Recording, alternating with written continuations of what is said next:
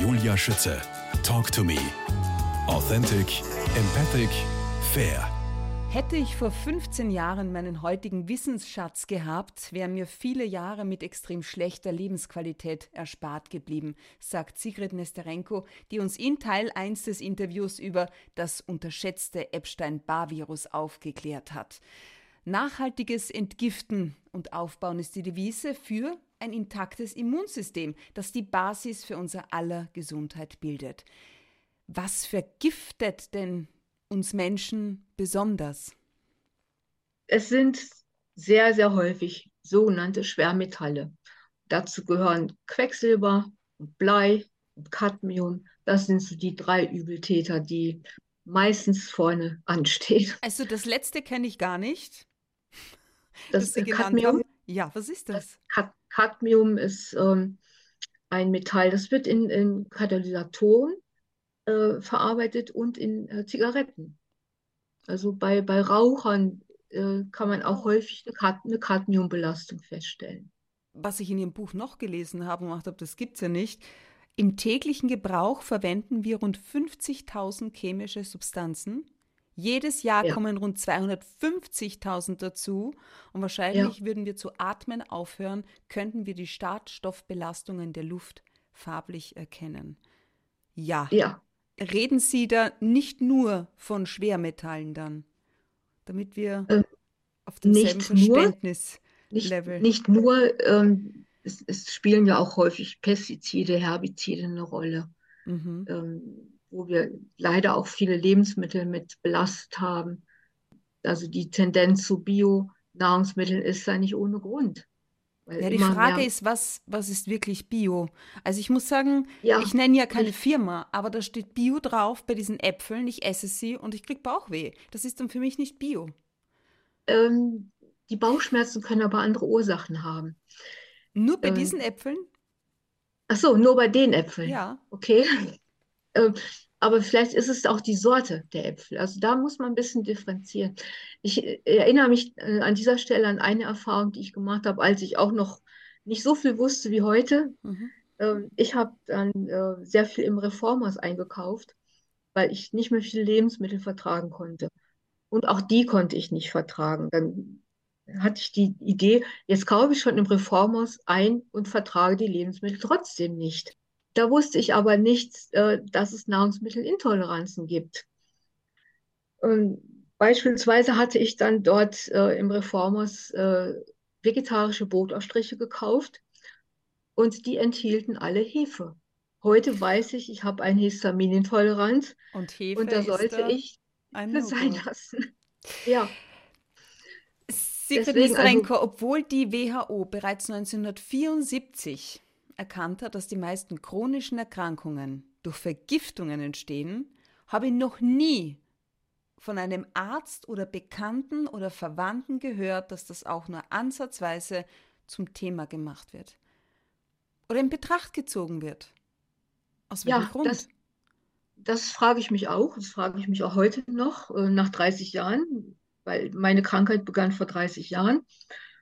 Und ähm, es ist ja, die, die Frage ist berechtigt. Ähm, ich habe bis heute keine zufriedenstellende Antwort bekommen. Warum ist das so? Wobei äh, es, es hat sich schon unheimlich viel verändert, das muss man dazu sagen. Wenn ich überlege, vor 30 Jahren, wer kannte sich äh, mit, mit dem Thema Umwelterkrankungen aus? Weil in diesem Bereich gehört das Thema mhm. ähm, Belastungen, Schadstoffbelastungen eines Körpers. Wie viele Umweltmediziner gab es vor, vor 30 Jahren? Es gab meines Wissens damals zwei Umweltzahnärzte in Deutschland. Weil, wow. Die das Amalgam und das alles herausholen und. Ganz genau, ganz Aha. genau. Das war eines meiner Hauptprobleme. Ich war hochgradig quecksilbervergiftet durch äh, Amalgam. Die Diagnose wurde damals in einer Uniklinik gestellt, was ähm, sehr, sehr selten vorkommt.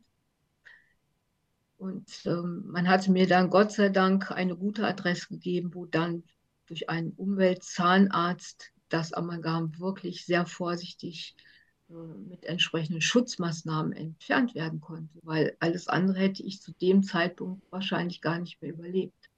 Zu den bekanntesten Umwelterkrankungen gehören MCS, CFS ja. und Fibromyalgie.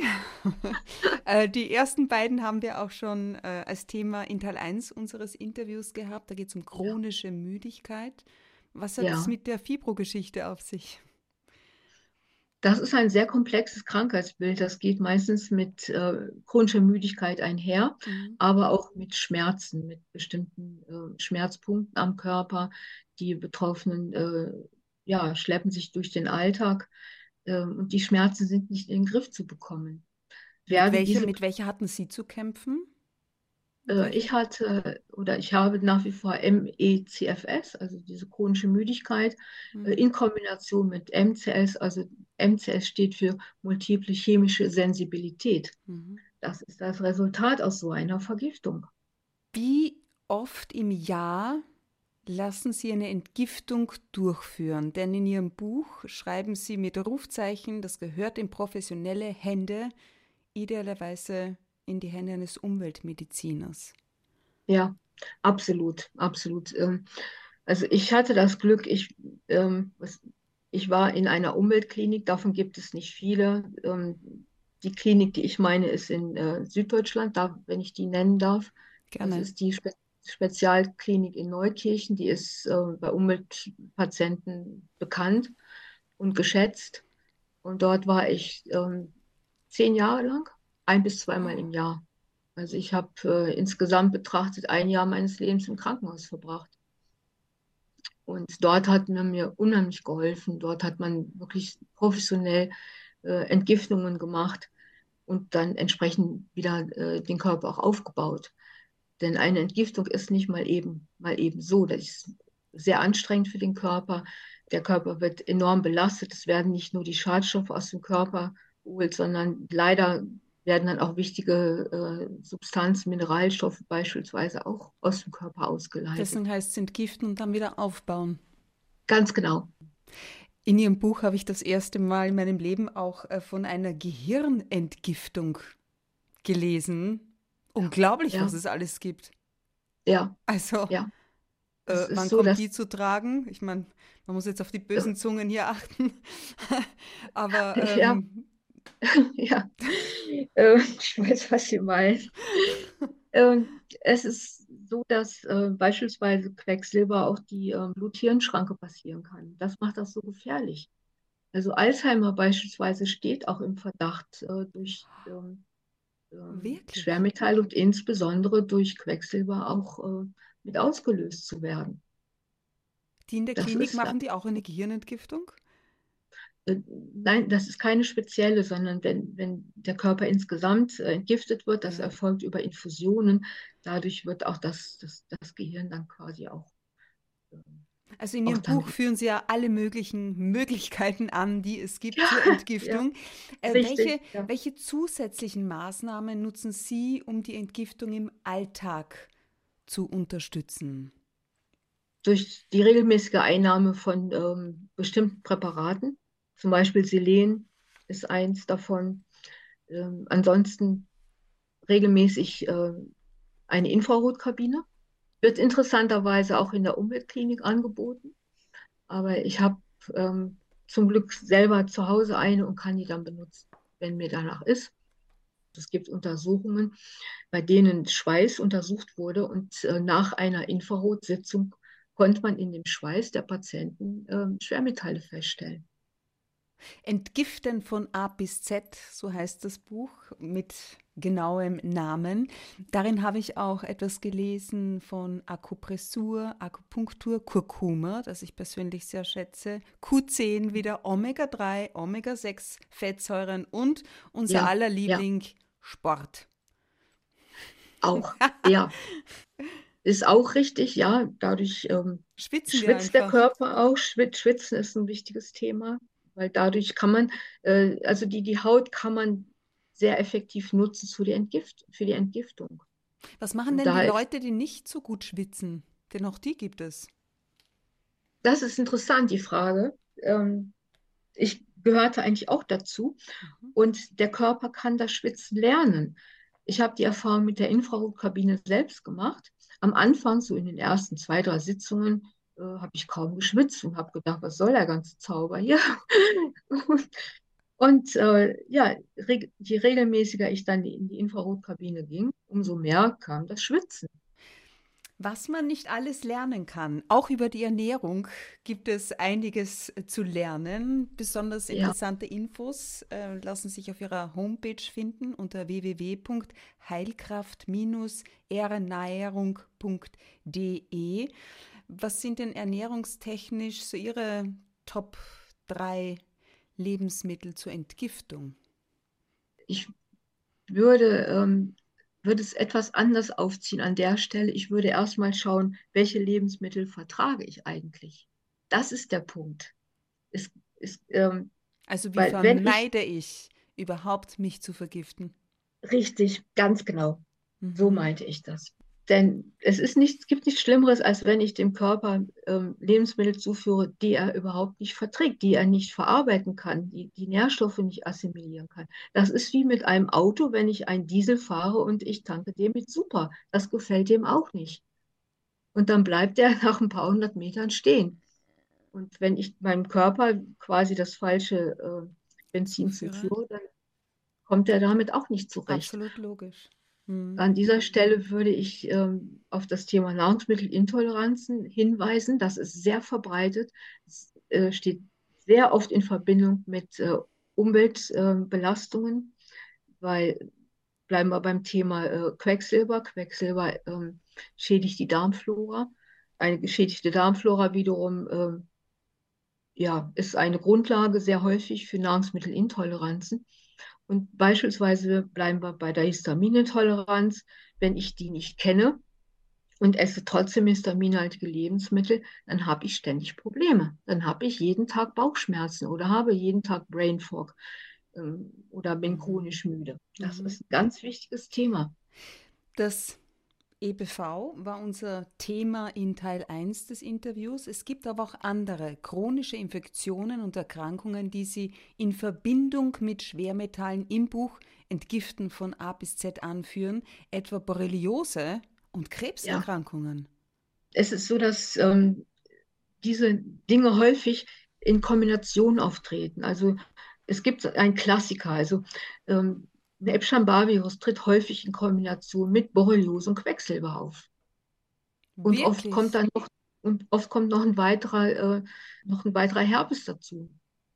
Der Varicella zum Beispiel, Herpes varicella. Was macht der? Woher kommt der? Was macht der? Der gehört auch zur Herpesfamilie und ähm, der kann beispielsweise die, äh, die Nerven angreifen. Haaranalyse, Kaugummitest. So lässt sich mhm. der Grad einer Schwermetallvergiftung analysieren? Ja, ja. Ähm, da würde ich auf jeden Fall den, den Kaugummi-Test ähm, favorisieren. Der macht allerdings nur Sinn äh, bei einem Verdacht auf eine Quecksilbervergiftung in Verbindung äh, mit Amalgam. Das macht also keinen Sinn mehr, wenn man beispielsweise Amalgam nicht mehr hat, weil es geht um den Abrieb, den äh, Quecksilberabrieb aus den Amalgam. Sigrid Nastrenko, 1999 haben Sie damit begonnen, Gesundheitsbücher zu schreiben. Für einige Themen waren Ihre Bücher überhaupt die ersten, die allerersten Ratgeber für Betroffene. Was treibt Sie an?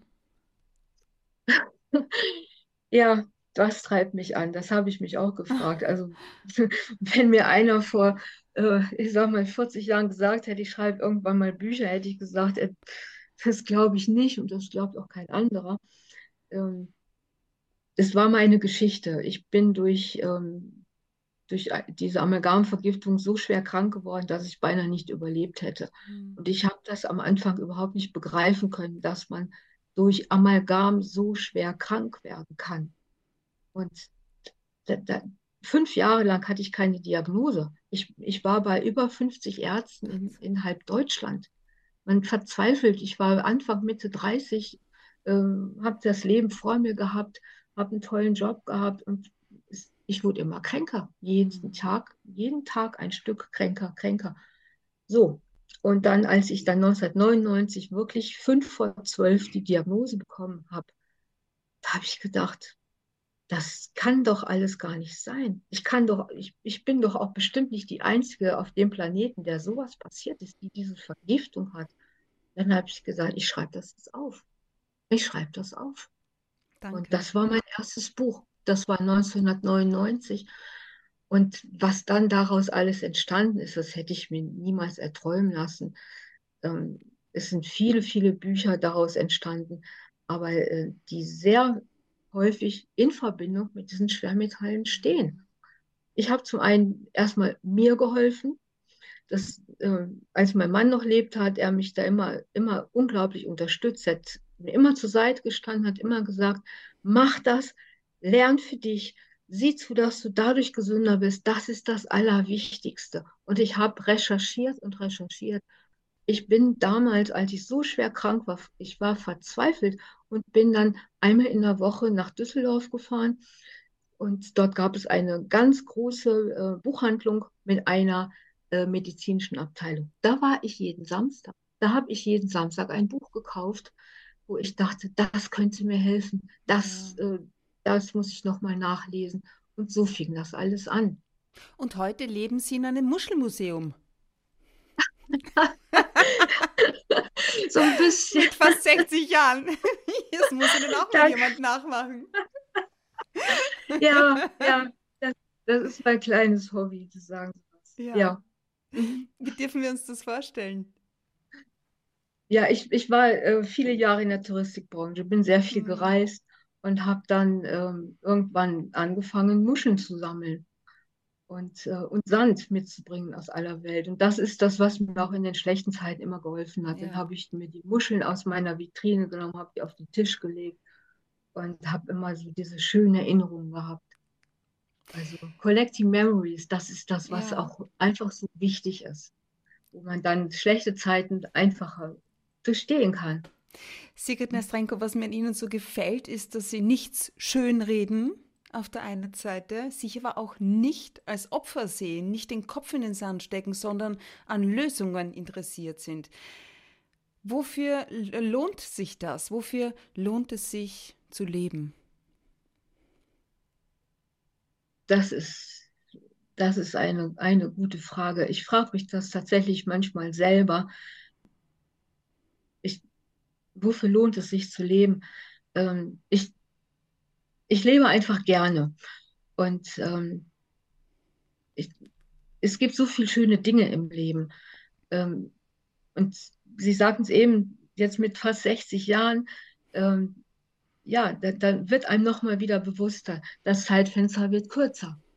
Wie viele gute Jahre sind da jetzt noch? Und ich möchte noch so maximal gute Jahre erleben. Mir ist durch die Krankheit sehr viel genommen worden in vielen so gefühlt, würde ich sagen, zehn Jahre sind einfach weg. Und ich sage dann zu meiner Hausärztin so manches Mal, ach, wissen Sie, bei mir werden ja zehn Jahre noch hinten dran gehängt. Die wurden ja zwischendurch mal so gekürzt, die müssen noch nachgeholt werden. Mhm. Und das soll mit möglichst guten Dingen sein. Das Leben ist, ist ähm, nicht immer fair. Und ähm, gerade das, ich glaube, gerade das treibt mich an, diese, diese ähm, Schicksale, die es äh, einem da manchmal wirklich schwer machen im Leben, zeigen, Mensch, das Leben ist trotzdem lebenswert, trotz genau. allem. Trotz ihrer Erkrankung mit dem Namen Polyneuropathie, einer Erkrankung des peripheren Nervensystems, bei der ja. mehrere Nerven gleichzeitig betroffen sind. Ja. Ich habe vorher auch noch nie was davon gehört. Was waren denn da die ersten Symptome vor zwei Jahren? Das fing tatsächlich im Urlaub an, dass wir merkten, irgendwas stimmt nicht. Wir waren äh, ein bisschen wandern gegangen oder standen, also ein Schlüsselerlebnis war tatsächlich, ich stand an, äh, am Meer auf mhm. kleinen, so einem Felsplateau. Ich stand einfach da und bin plötzlich umgefallen. Einfach hingefallen, ich hatte mich nicht bewegt, mir sind die Beine weggefallen, weggeknickt. Da lag ich da. Das war für mich neu, dachte ich. Und dann äh, im, im, Rückblick fiel mir auf, da waren jetzt schon andere Auffälligkeiten. Ich habe die aber nicht Zum registriert. Ja. Ich bin häufig gestolpert. Das kannte ich vorher nicht. Ich bin über meine eigenen Füße gestolpert. Ich bin Treppen rauf gestolpert, nicht nur runter, sondern rauf. Und ähm, das war dann manchmal jeden Tag. Und das war nicht immer ungefährlich. Also ich habe Glück gehabt, dass meistens nichts passiert ist. Aber ähm, was war der Auslöser? Das ist, ähm, das ist genau die Krux. Also ich hatte ähm, kurz vorher die Corona-Impfungen. Ob es damit zusammenhängt, man weiß es nicht. Es gibt Zusammenhänge, das mhm. ist bekannt. Mhm. Also äh, Polyneuropathie kann ausgelöst worden, werden durch Impfungen.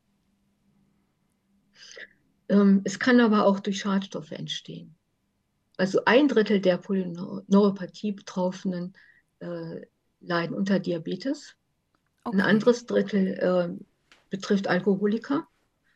Und das weitere Drittel. Ernährung, da ist, kann das auch sein? Kann auch sein. Mhm. Aber es sind ähm, doch häufig auch Schadstoffe. Ähm, ich habe ja gelesen, äh, die Dunkelziffer in Deutschland, fünf bis sechs Millionen Menschen. Also von, ja. oder von denen man es weiß eigentlich. Und die Dunkelziffer ja. wird wahrscheinlich noch viel höher ist, sein. Ich glaube, jetzt so. 83 ja. Millionen Einwohner. Ja. Puh. Also das ist ein riesengroßes Thema. Man muss dabei auch bedenken, äh, Diabetes ist, ein, ist eine Volkskrankheit. Mhm. Alkoholismus genauso. Was, was das alleine schon für eine Anzahl ausmacht an Polyneuropathie betroffen. Weitere Symptome, die ich äh, ja, aufgesogen habe aus Ihrem Buch, so therapieren Sie Polyneuropathie ganzheitlich und effektiv, äh, sind mhm. äh, Schmerzen generell im Körper, aber auch Kribbeln und Taubheitsgefühle in mhm. Armen mhm. und Beinen. Mhm. Wie leben Sie jetzt damit? Was, was, was tun Sie dagegen? Wie kann man vorbeugen? Außer ähm, auf Alkohol zu verzichten und zu schauen, dass der Blutzucker in Ordnung ist. Also wir sind äh, tatsächlich umgezogen. Wir hatten zu der Zeit, äh, als das anfing, bei mir in einem Haus gewohnt mit sehr, sehr steilen Treppen. Mhm. Das wurde wirklich gefährlich für mich. Ähm, jetzt wohnen wir weitestgehend auf einer Ebene, beziehungsweise die Treppenstufen, die jetzt hier sind, sind überhaupt nicht vergleichbar mit denen, die wir vorher hatten. Ähm, das macht es. Ich bin seitdem sicherer auf den Beinen geworden mhm. und ansonsten äh, alle möglichen Stolperfallen beseitigen, Teppichkanten beseitigen, diese ganzen Sachen. Also auch nichts im Weg stehen lassen, dass man irgendwo eine Tasche abstellt, das räume ich alles weg. Das sind Stolperfallen. Ernährung äh, auch, sollte man ähm, möglichst viele Vitamin äh, B. Ähm, das sind die Nerven, quasi die Nervenvitamine. Ja die B-Vitamine. Ja, genau, aha, genau. Aha. Ja. Alpha-Liponsäure äh, in Form von Tabletten oder besser noch äh, in Form von Infusionen. Entgiften ist auch immer ein Thema. Also bei mir jetzt sowieso, weil die, die Schadstoffbelastung einfach da ist. Ähm, sollte man regelmäßig machen.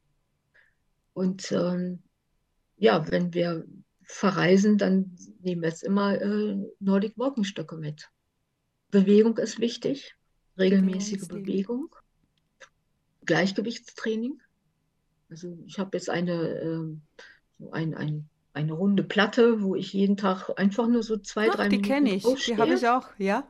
Die ist, die ist, die ist äußerst effektiv. Da gibt ja. es Untersuchungen, dass das gerade bei Polyneuropathie-Patienten äh, enorme Verbesserungen äh, bringt, gerade in Bezug auf, ähm, auf das Gleichgewicht. Du bist, was du isst. Auf ihrer Website zu finden sind auch einfache Rezepte für über 50 Krankheitsbilder. www.heilkraft-ernährung.de äh, angefangen von Akne, Hashimoto, Migräne bis hin zu Schuppenflechte. Äh, welches Rezept geht denn aktuell am besten? ähm, da fällt mir gerade das, das neueste Rezept ein. Das haben wir gestern online gestellt. Das ist ähm, ein Detoxwasser. Oh, super. Mit, äh, mit ähm, Grapefruit und äh, Rosmarin. Dankeschön ist, für diesen Tipp. Mir gerade einfällt, weil das passt jetzt gerade auch zum Thema Entgiften und auch zum Neujahrsanfang das neue Jahr oder ein neues Jahr beginnt ja sehr häufig mit äh, neuen Vorsätzen, neuen Ideen. Mhm. Und äh, da gehört das Thema Entgiften häufig auch mit dazu. Aber Gerade auch nach, nach den Schlemmertagen, Weihnachten. So ist es. Apropos immer wieder aufstehen. und das Beste aus allem machen, lautet Ihr Lebensmotto. Sigrid Nestrenko, was werden Sie als nächstes machen?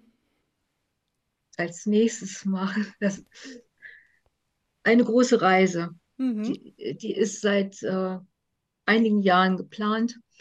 Und ähm, ja, Australien ist mein, mein Lieblingsland und ähm, das hat mir auch immer in, in den schweren Jahren geholfen. Dieses, dieses Land, dieses ähm, Reisen war immer mein Leben.